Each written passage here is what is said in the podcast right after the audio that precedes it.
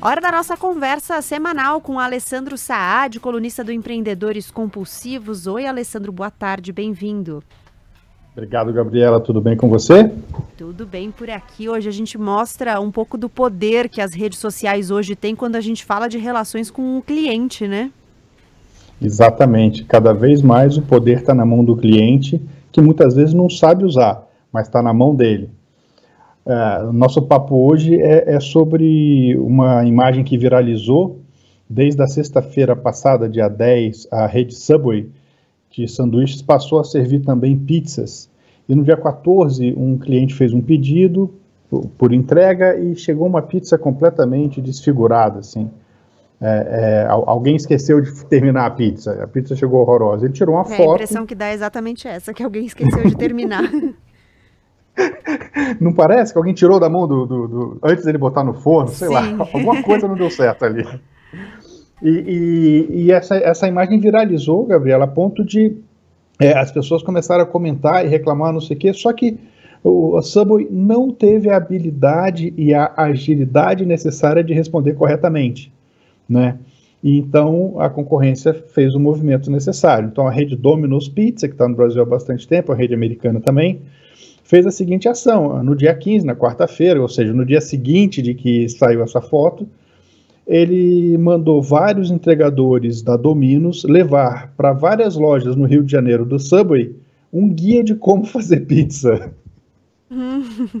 É, tem uma resposta, né, de um, uma tentativa, né, das marcas de estarem atentas ao que está acontecendo, né, o que, o que gera mobilização nas redes sociais e darem respostas, né?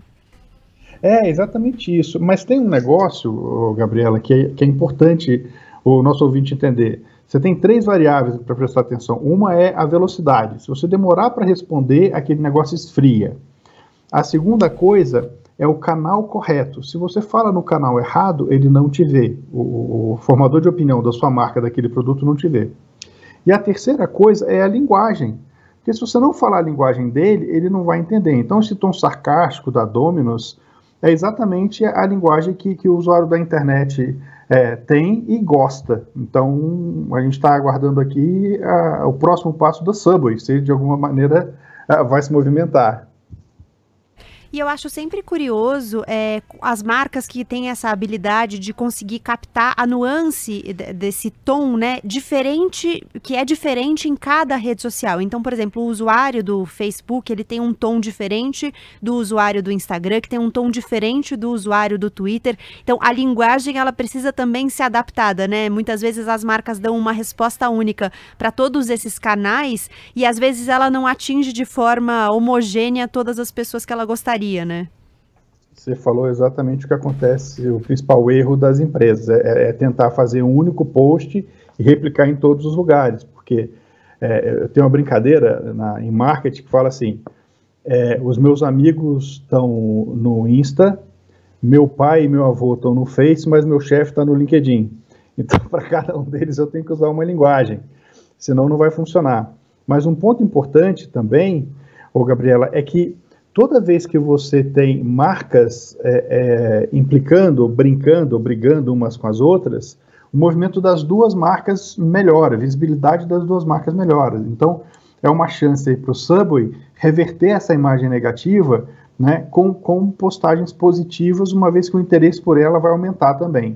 Uhum. Agora, Alessandro, a gente está falando aí de duas grandes redes, né? Você acha que mesmo os pequenos, né, os menores, eles hoje eles estão atentos para isso, estão prestando atenção para essas necessidades de respostas específicas das redes? Ah, total. Eu vou até dar um spoiler aqui. Uhum. Ontem a, a, a, a, gente gravou o primeiro vídeo de mentoria com empresários. Então a gente está com essa campanha nas redes sociais da, da Band News FM dando dicas de, de para os empreendedores de pequeno porte tal. Então, ontem, o que, que a gente fez? A gente colocou um empreendedor na casa dele, com o pai e a irmã, que são sócios, e do lado nós botamos seis compulsivos conversando com ele. E nós escolhemos esse empreendedor exatamente porque ele teve um problema.